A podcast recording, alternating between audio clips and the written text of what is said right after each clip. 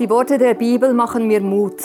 Ich sehne mich, meinen Gott mehr zu kennen, weil ich weiß, dass ich ihn als seine Tochter auf dieser Welt repräsentiere. Zurzeit lese ich die Bibel aus zwei Gesichtspunkten. Ich frage mich, was sagt dieser Satz über Gott und was sagt dieser Satz für mich als seine Tochter? Ich unterstreiche dann Aussagen über Gott, die sagen, wie er ist, was er tut und Aussagen, die mich positiv herausfordern. Worte, die mich speziell berühren, zeichne oder schreibe ich in meine Bibel, damit sie mir länger im Gedächtnis bleiben. Die Wahrheiten von Gott prägen mich. Ich nehme sie in meinen Alltag und wenn Herausforderungen kommen, erinnere ich mich, dass dieser Gott wirklich treu ist. Er, der mich unendlich liebt und der in mir lebt, das macht mir Mut.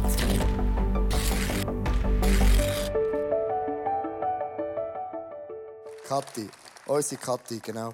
Schon äh, seit Jahren im ICF dabei, genau, wirklich schon seit Anfang im ICF dabei. Schon seit am, am Anfang im ICF dabei. Schon am Anfang im ICF dabei. Nein, weil manchmal hört man ja ICF so eine, eine, eine durchlauferhitzende Church. Dann denke ich immer an die Kathi, an den Michi, an die Sarah, an die Petra, an, die, an den Leo sind alle schon da. Also ich danke euch ähm, für eure Gebete für die letzte Woche. Es hat mich durchgetragen. Äh, bin noch nicht gesund, aber es hat mich durchgetragen. Immerhin, oder? Das ist schon wichtig zu wissen. Leute stehen hinter äh, einem und ich werde nachher ein bisschen erzählen, ein von Katar, aber das hat mit, mit der Predigt was zu tun. Äh, genau. Und ich möchte beginnen. Wie kann man äh, das Wort von Gott, wie kann man die Bibel besser verstehen? Wir sind in einer Bibelserie, the, the Word. Und ähm, dass wir die Bibel lesen können, ist by the way ein großes Wunder und ein großes Vorrecht, weil es war nicht immer so. Bis zum 15. Jahrhundert, wenn man in die Kirche ging, hat der Pfarrer die Bibel auf Lateinisch vorgelesen. Und das hat die Leute mega beeindruckt, wie lateinisch das ist und keine Person hat irgendetwas verstanden. Und dann kam Martin Luther und hat gesagt, so goes it not, mit seinem Englisch oder so goes it not und hat gesagt, wir müssen die Bibel übersetzen in einer Sprache, dass es jede Person versteht. Und er hat den Buchdruck erfunden. Das ist, by the way, auch diese Lehre, die ich gemacht habe. Ich wurde Offset-Drucker, den Fußstapfen von Martin Luther.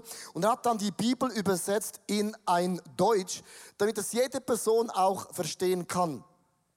Und jetzt hat er ein zweites Problem, weil Leute konnten nicht lesen und sie konnten auch nicht schreiben.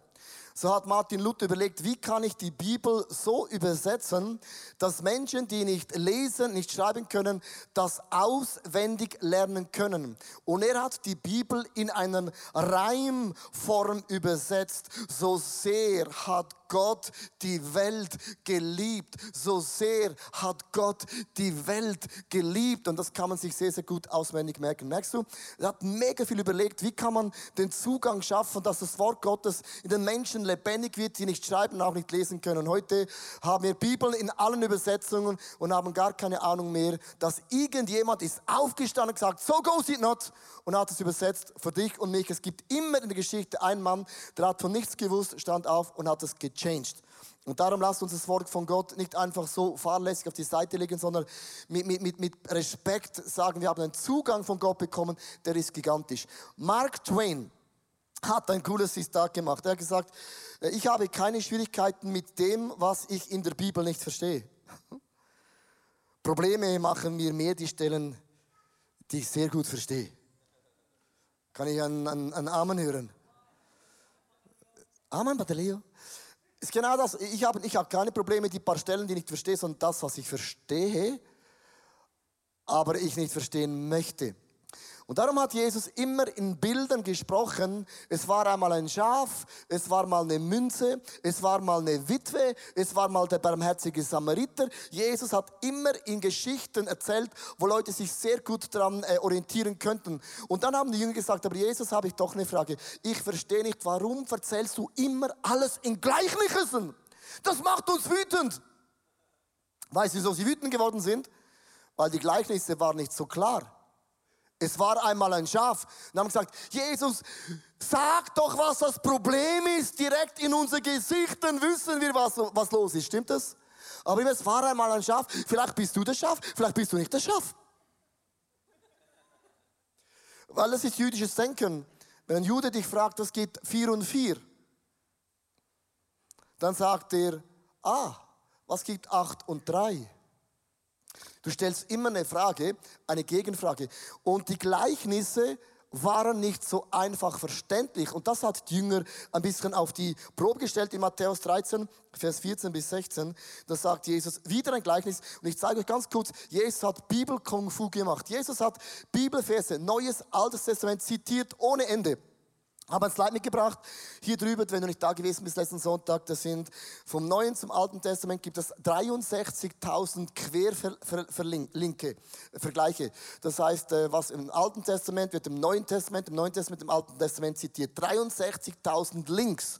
Darum ist Altes und Neues Testament so wichtig. Jesus hat das andauernd gemacht. Ich zeige es ganz kurz in einem Bibelvers. Der ist hin und her gesprungen wie ein sprunghafter Mensch. Denn die Menschen sehen, was ich tue und sehen doch nicht. Sie hören, was ich sage und hören und begreifen doch nicht. Damit erfüllt sich an ihnen, was der Prophet Jesaja vorausgesagt hat. Ihr werdet hören und doch nicht verstehen, sehen und doch nichts erkennen. Jetzt zitiert Jesus plötzlich Jesaja. Er springt einfach in das Buch von Jesaja. Können wir das Leid bringen in Jesaja hinein? Und dann im nächsten Bibelvers springt er einfach in den Ezekiel hinein und das Herz dieses Volkes ist hart und gleichgültig. Jesus zitiert Hesekiel im gleichen Augenblick, bumm, Hesekiel. Und dann geht Jesus sprunghaft weiter, zitiert plötzlich dann einen Psalm und sagt, sie sind schwerhörig und verschließen die Augen, deshalb sehen und hören sie nicht, sie sind nicht einsichtig und wollen nichts zu mir umkehren. Und jetzt kommt der Psalm, und darum kann ich ihnen nicht helfen, nicht die Sünden vergeben und sie auch nicht heilen. Sünden vergeben und nicht heilen, boom, Schakala, ist Jesus im Psalm drin.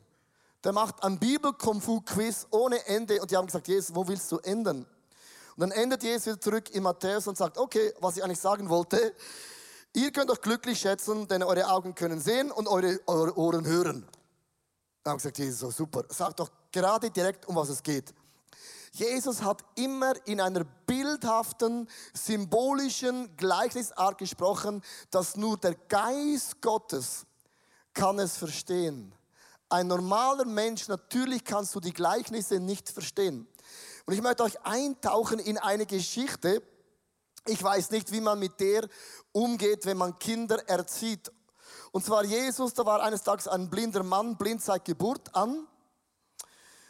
Und dann bringen sie diesen Blinden zu Jesus und er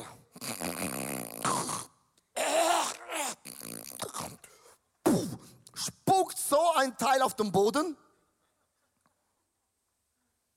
macht ein Schlamm daraus, spucke Erde und heilt ihn. Ich habe ich hab eine Frage. Wenn Jesus in Singapur geboren wäre, wäre er im Gefängnis. Spucken verboten. Zweitens, wenn ich dich frage, komm nach vorne für Heilung, ich spucke auf den Boden jetzt mit meiner Krankheit, sagst du, äh, hast du noch eine andere Option? Dann sage ich, dann, dann bleib doch blind, du Blinder. Also, verstehst du, ich weiß nicht, wie man die Geschichte, warum macht das Jesus? Weil Jesus immer geistlich etwas erklärt, das eigentlich, wenn man es mit natürlichen Augen anschaut, das macht, das macht Jesus, das macht man nicht. Die Geschichte war nicht, die Illustration Jesus, da hast du dich rausgelehnt im Fenster, das ist in Asien, kommt das nicht gut an. Er hat auch ein bisschen ein Fettnäpfchenproblem vielleicht. Und ich weiß nicht, wie du die Geschichte siehst, als Jesus auf den Boden spuckte, aber jeder von uns hat durch die Bibel ein Bild entwickelt von Jesus. Ich weiß nicht, wie du Jesus konkret siehst.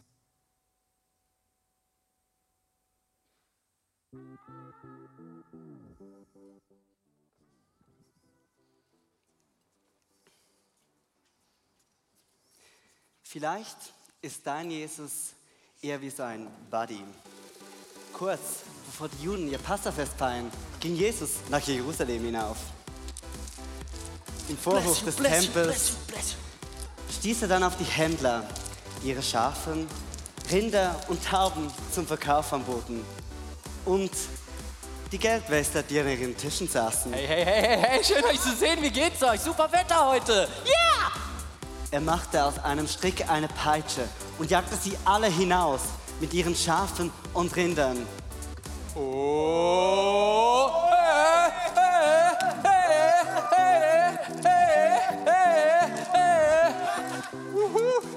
Er schüttet das Geld auf den Boden der Westler und stieß die Tische um. Hey, sorry.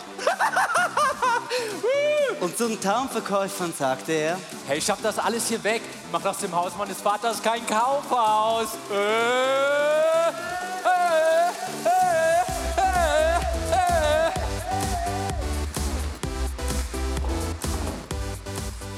Vielleicht ist aber dein Jesus mehr so ein Diktator. Kurz bevor die Juden ihr Passafest feiern, ging Jesus nach Jerusalem hinauf. Als er im Vorhof des Tempels kam, sah die Händler, die ihre Schafe, Rinder und Tauben zum Verkauf anboten und die Geldwäscher, die an ihren Tischen saßen. Abschaum. Er machte aus einem Strick eine Peitsche und jagte sie alle mit ihren Schafen und Rindern aus dem Tempelbezirk hinaus.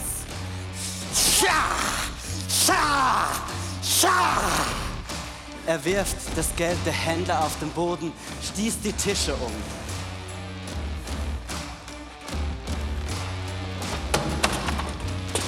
Den Tempelverkäufern befahl er, Schaff das alles hier weg. Mach das im Haus meines Vaters kein Kaufhaus.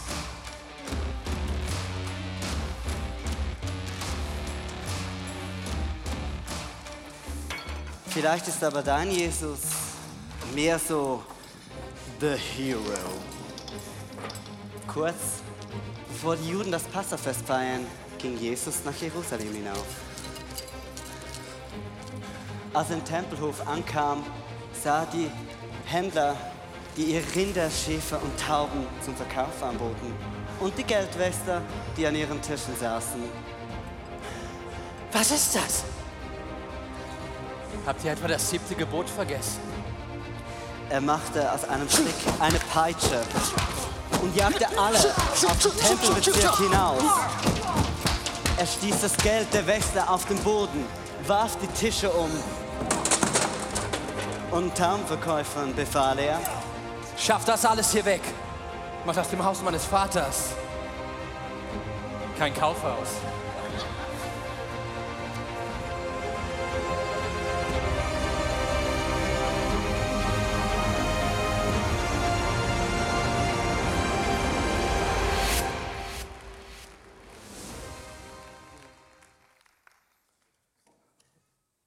So, wow. Also wie, wie, wie siehst du äh, Jesus? Äh, weil in der Geschichte, gehen wir mal zurück als Jesus und ich möchte euch mitnehmen, weil da gibt es eine Bedeutung und das ist eigentlich die Message von heute, wie man das Wort von Gott verstehen kann. Also Jesus spuckt so etwas auf den Boden. Jetzt sagt Jesus zu mir, du bist ein Sau und das hat genau Jesus gemacht. Puh, spuckt auf den Boden. Und dann macht er ein Lehm daraus und er kleistert diese Spucke einem Blinden in die Augen, der seit Kind auf an blind gewesen war. Was war das Setting gewesen? Die Pharisäer und Schriftgelehrten haben gesehen, dass Jesus hat Brot vermehrt als ein Wunder. Dann sagten sie, wenn du wirklich der Sohn von Gott bist, dann mach nochmals ein Wunder, damit wir an dich glauben. Und dann sagt Jesus in Markus 8, Vers 18 und 21, ihr habt doch Augen, öffnet auch eure Augen. Warum seht ihr nicht? Ihr habt Ohren, warum hört ihr nicht? Habt ihr schon vergessen? Und da verstand ihr immer noch nicht, fragt Jesus sie. Die haben gesehen und nicht gesehen. Und dann bringt Jesus diesen Blinden und kleistert ihm es in die Augen. Warum macht das Jesus? Und ich lese euch den Text vor. Ich liebe diese Bibelstelle, weil äh, das ist einfach nicht, das macht man nicht so, aber er macht es einfach. Für alle unkonventionellen Leute, Jesus hat diese Seite auch. Kann ich einen Amen hören? Wow. Krass. Markus 8, 23 bis 25. Und er fasste den Blinden bei der Hand und führte ihn aus dem Dorf hinaus. Und als er ihm in seine Augen gespien und ihm die Hände aufgelegt hatte, fragte ihn, so, spürst du? Siehst du etwas? Und er blickte auf und sagte, ich sehe die Menschen, denn ich sehe sie wie Bäume umhergehen. Ich sehe alles ein bisschen verschwommen, Jesus. Es sind irgendwie wie so Bäume, Bäume, Bäume, die gehen rundherum und es sind Bäume, keine Ahnung, es sind einfach Bäume, es sind irgendwie Bäume. was siehst du? Bäume. Und es ist jetzt interessant. Dann legte er wieder die Hände auf ihn, seine Augen, und er sah deutlich und er war wiederhergestellt und er sah alles sehr klar. Jetzt habe ich eine Frage. Jetzt sagen Leute, ja, siehst du, Jesus konnte auch nicht alle beim ersten Mal heilen. Dem ging die Spucke aus. Also wenn Jesus nicht beim ersten Mal die Menschen heilen konnte, ja, dann müssen wir für dich x und x und x mal beten, damit du gesund wirst. Und man braucht oft diese Bibelstelle, um etwas hineinzulesen, was Jesus gar nicht sagte. Sondern Jesus sagte, ihr seht und seht doch nicht und ihr hört und ihr hört doch nicht. Und für die, die letztes Mal da gewesen sind, die Symbole in der Bibel musst du jetzt eingeben. Was bedeutet Bäume? Bäume. Ich sehe Bäume. Bäume bedeutet in der symbolischen Bibelsprache der geistliche Mensch. Wenn Jesus zu ihm sagt, was siehst du, sagt er, ich sehe geistlich Jesus, die Menschen, wie sie sind. Und erst dann heilte Jesus das natürliche Auge.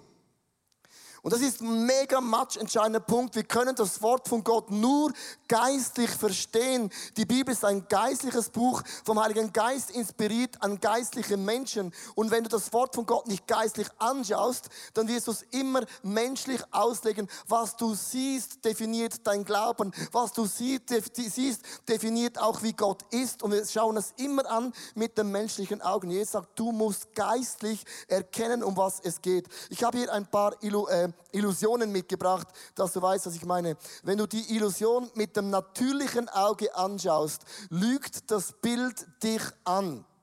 Stimmt das? Das natürliche Auge lügt dich das an. Nächste Bilder, wenn du siehst Illusionen, äh, das natürliche Auge sieht nicht, um was es wirklich ist. Beim nächsten Bild, das auch sind alles Illusionen, und was ich mit dem sagen möchte, wir schauen immer mit dem natürlichen Auge die Bibel an, die Wunder an und was Jesus in unserem Leben bewirkt. Wir brauchen geistliche Augen, die geistlich sehen, was Gott in unserem Leben bewirkt. Und ich habe heute einen einzigen Punkt für die Message mitgebracht und ich nagle den Nagel in einem Nagelhammer hinein. Erstens, ein Punkt. Gott öffne meine geistlichen Augen. Warum ist das so wichtig? Weil als Elia, der Prophet, der syrische König kam und wollte Elia umbringen, der kam mit einer Armee von einer Heer von einer Armee. Und dann sagt sein Diener, ich sehe mit meinem Auge eine mächtige Armee. Und Elia, es ist nur eine Frage der Zeit, dann sind wir sowas von tot. Der eine sieht es mit dem natürlichen Auge. Er sieht und sieht nicht und er hört und hört nicht. Und dann sagt Elia ein hochinteressantes Gebet. Herr, ich bitte dich, öffne meinem Diener die Augen, dass er sieht, dass wir umgeben sind von einer feurigen Armee.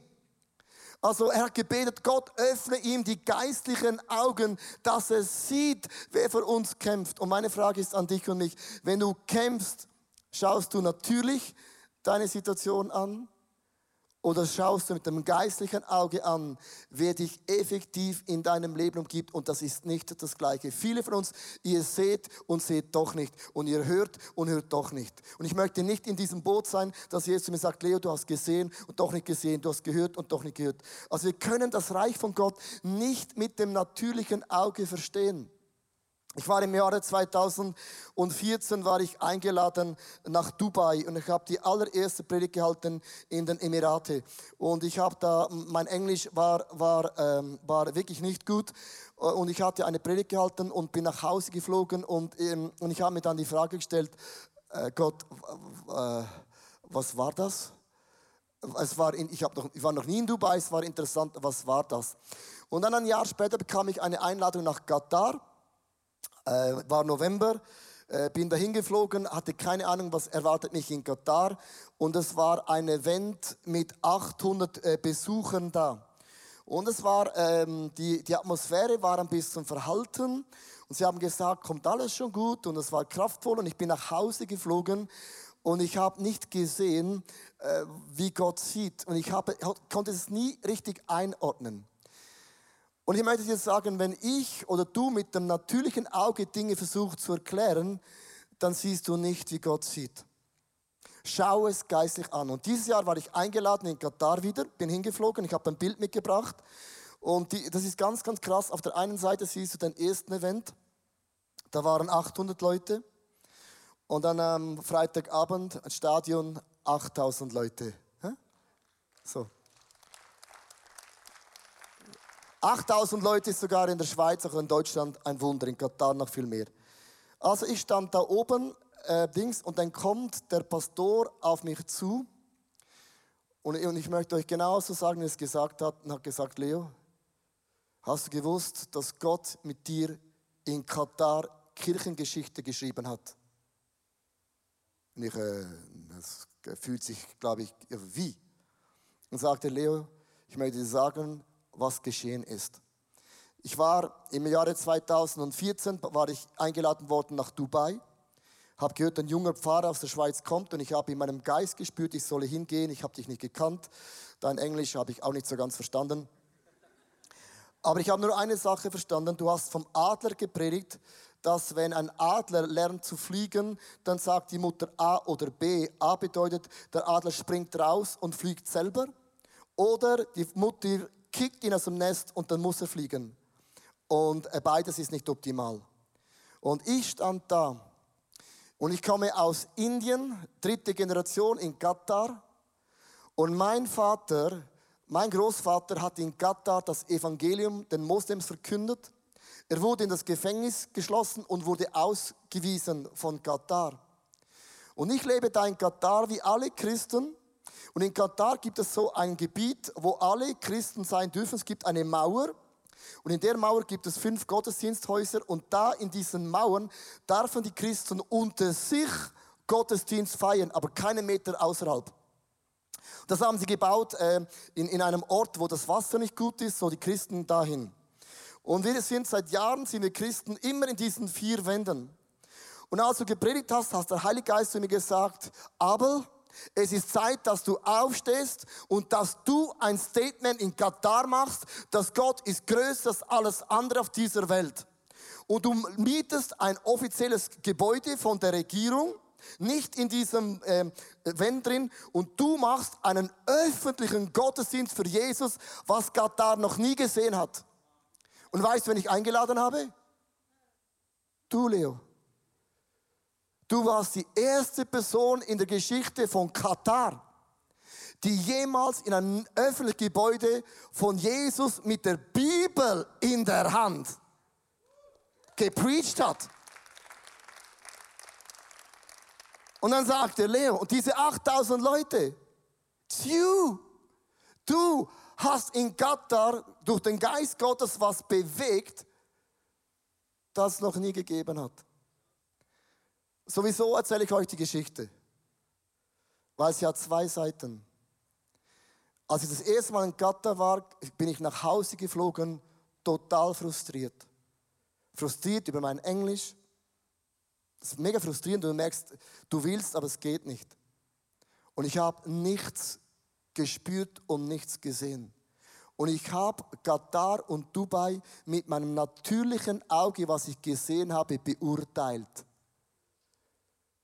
Hätte ich es geistlich gesehen, hätte ich gesagt, das ist krass, dass du Gott mich gebraucht hast als ein einfacher Mensch aus dem Rheintal, ein Bauerskind, um in Katar was zu bewegen, was noch nie in der Geschichte gegeben hat.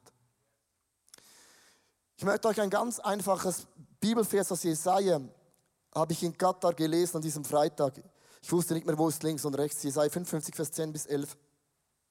Denn gleich wie der Regen und der Schnee vom Himmel fällt und nicht wieder dahin zurückkehrt, sondern feuchtet die Erde und macht sich fruchtbar und lässt wachsen, so sind die, gibt es Samen zu säen und Brot zu essen. So soll das Wort das aus meinem Munde geht, auch sein. Es wird nie wieder leer zu mir zurückkommen, sondern was wir tun, wird mir gefallen und es wird gelingen, wozu ich es sende. Die Bibel sagt, wenn du das Wort von Gott verkündigst deinen Kindern, in deiner Firma, in deiner Nachbarschaft, du magst äußerlich mit dem natürlichen Auge nicht sehen, du siehst und siehst nicht und du hörst und hörst nicht, aber in der unsichtbaren Welt ist dieser Samen gepflanzt.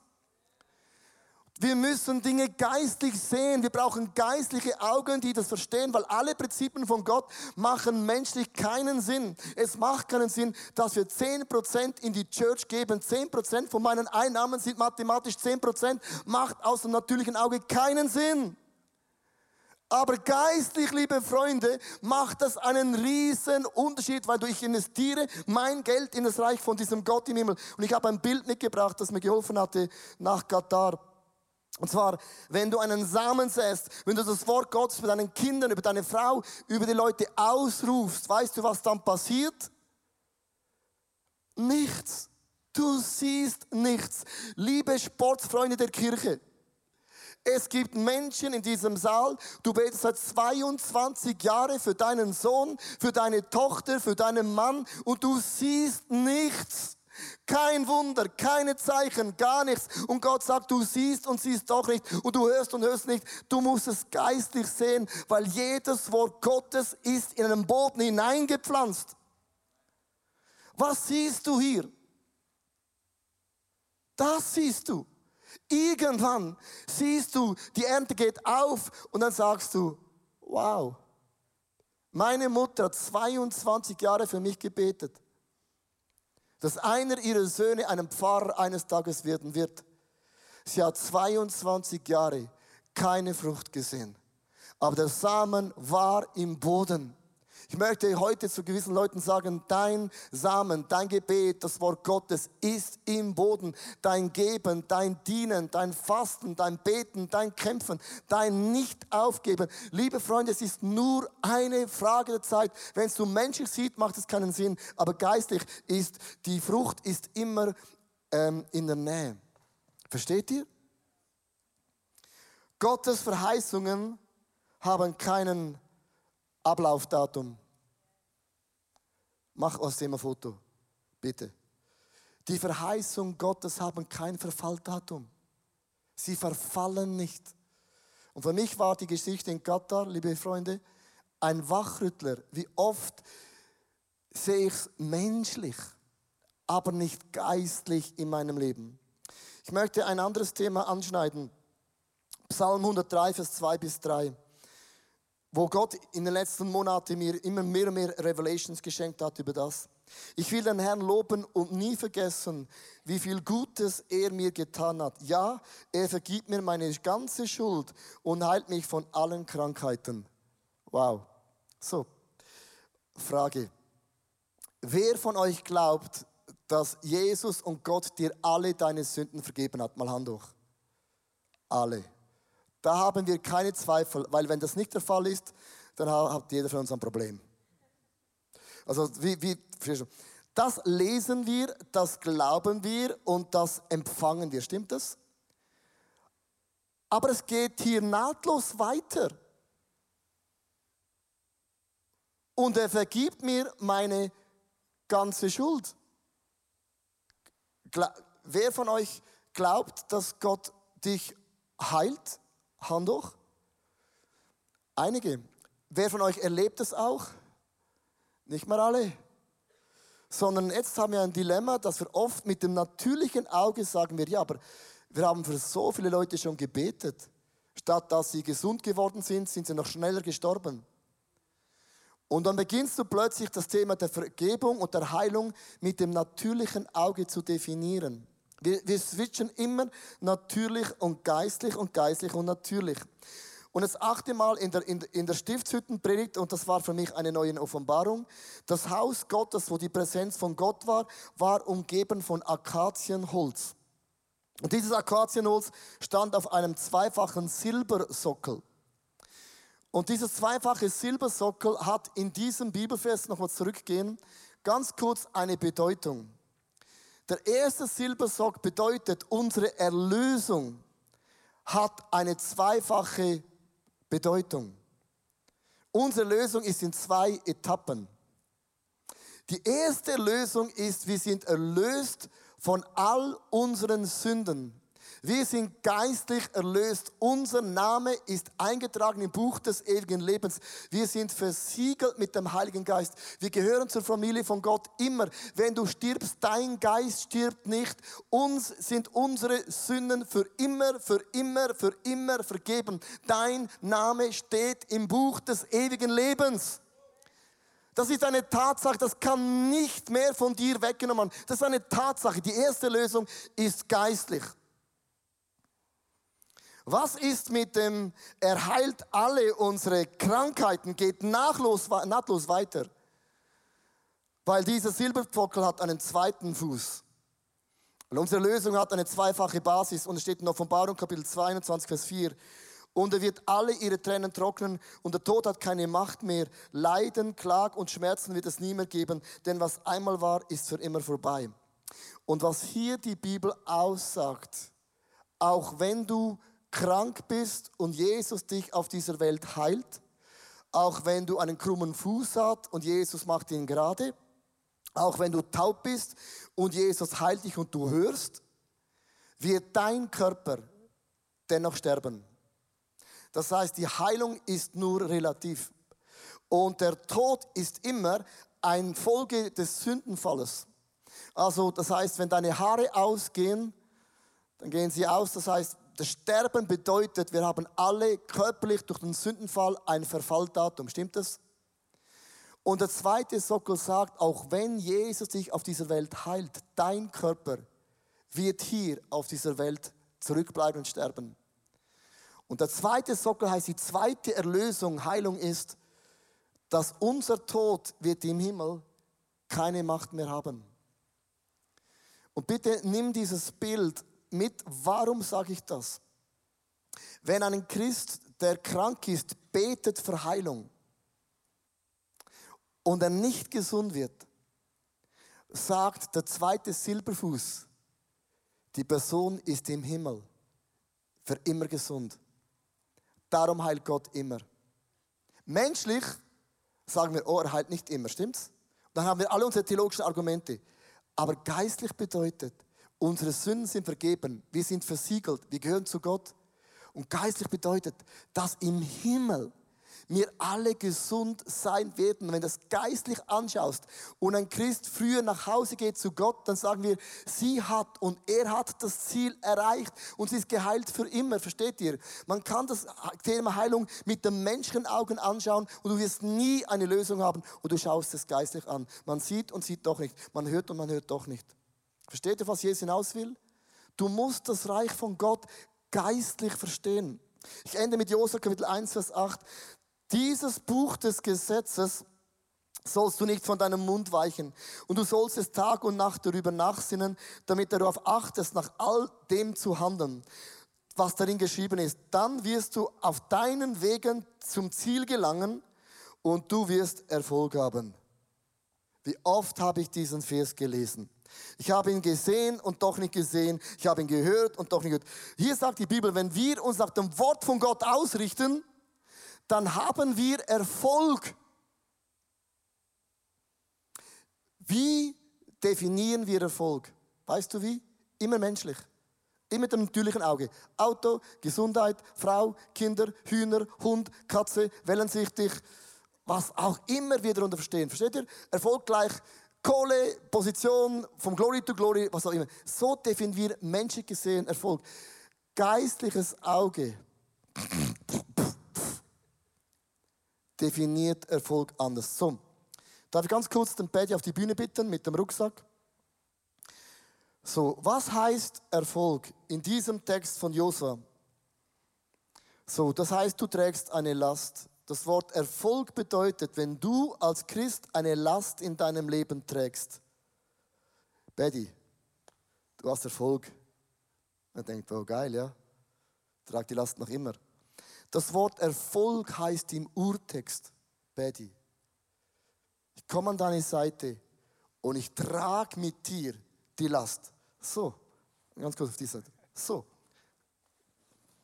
Ist besser? Besser, ja. Das heißt Erfolg. Nicht mehr Kohle, mehr Geld. Liebe Sportsfreunde der Schweiz. You dream du. Prosperity Gospel heißt das, So, Paddy, ich trage dir, ist besser? Geht es besser? Okay, lass uns äh, gehen. Das heißt Erfolg. Das ist nur die eine Seite. Das zweite, bei Erfolg hat eben eine zweifache Bedeutung. Erfolg bedeutet so, jetzt mach, mal, mach mal richtig kaputt. Oh mein Gott, Gott merkte, das, das geht gar nicht mehr. Und Erfolg bedeutet auch so, der Gott vom Himmel nimmt dir deine Last ab und sagt, so Paddy, so, gehen wir noch mal eine Runde und er trägt für dich deine Last. So. Versteht ihr, wenn wir die Bibel lesen, lesen wir viele Bibeltexte aus dem menschlichen Auge, was wir Erfolg verstehen, Heilung verstehen und so weiter. Wir müssen mit dem geistlichen Auge die Prinzipien von Gott verstehen. Es ist ein geistliches Buch, ein geistliche Menschen, die einen geistlichen Gott an ihrer Seite haben. Und ich möchte euch heute sagen, wenn du geistlich siehst, dann trägt Gott dich.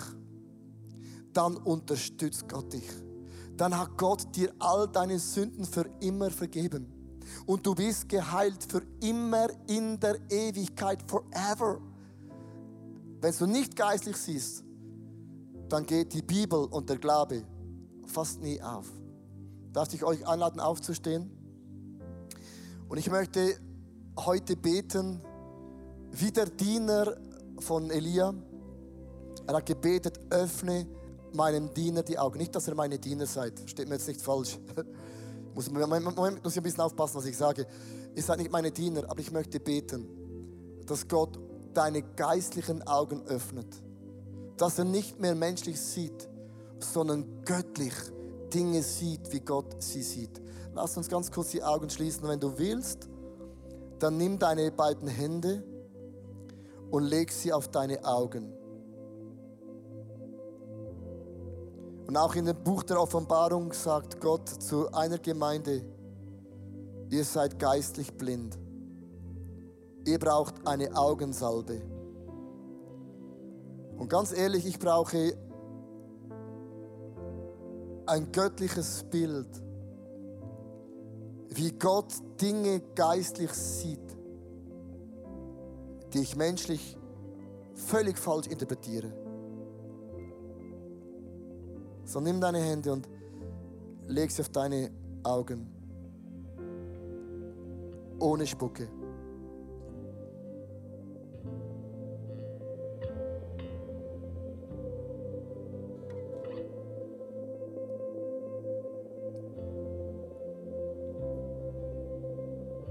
Und die Pharisäer haben alle Wunder von Jesus gesehen, viele Wunder gesehen, nicht alle, viele Wunder gesehen. Sie haben es doch nicht gesehen. Sie haben es doch nicht verstanden. Und Jesus, hier stehe ich vor dir. Ich definiere oft mein Leben mit dem, was ich sehe. Und das, was ich erlebt habe, prägt mein Glaube. Ich bitte dich heute, öffne meine geistlichen Augen, dass ich sehe, wie du siehst und dass ich höre, wie du hörst.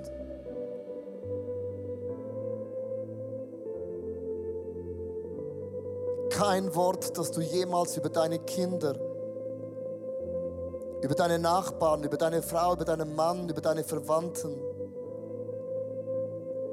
keine Verheißung, auf die du gestanden bist in deinem Leben. Nichts von dem kommt leer zurück. Es ist wie Samen eingesät in einen fruchtbaren Boden Gottes.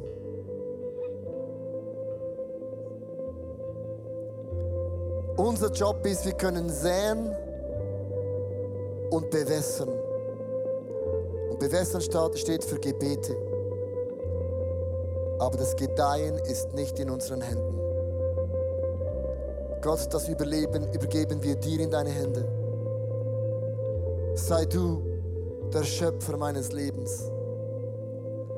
Aber öffne meine Augen, dass ich sehe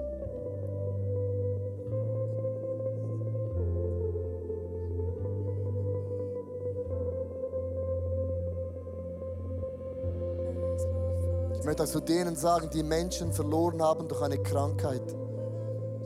Wenn du es menschlich definierst, dann macht es keinen Sinn. Aber das ist ein Gott, der heute sagt zu der Person, die gestorben ist, alle ihre Sünden sind vergeben.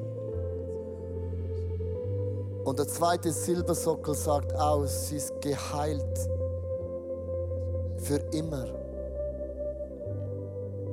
Wenn ich das Wort für immer ausspreche, hat es keine Ecken und Kanten, es ist so undefinierbar. Darum hört sich das auch so unspektakulär an. Aber ich möchte heute deinem Geist sagen, Gott denkt nicht in Raum und Zeit. Gott denkt nie in 60, 80, 100 Jahren sondern hast ein Gott, ist der gleiche gestern, heute bis in alle Ewigkeit. Einen Gott, der geistlich sieht, wo wir hingehen, wo wir hingehören, wo wir uns nach hinten orientieren. Und damit kommt die Geschichte Gottes eine andere Perspektive.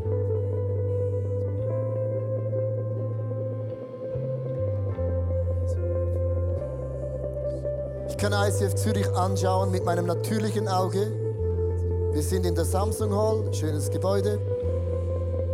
Wir haben ein paar tausend Gottesdienstbesucher.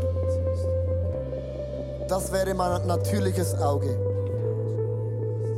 Aber Gott sieht diese Kirchenbewegung geistlich viel anders als das natürliche Auge. What do you see? Was siehst du?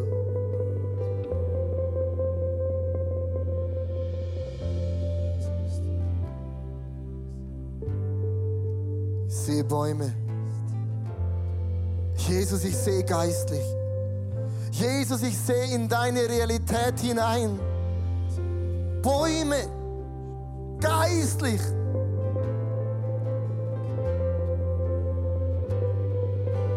Heiliger Geist, ich möchte dich bitten, heile unsere geistlichen Augen. Nimm diesen Nebel weg, nimm diese Blindheit weg, dass wir sehen, wie du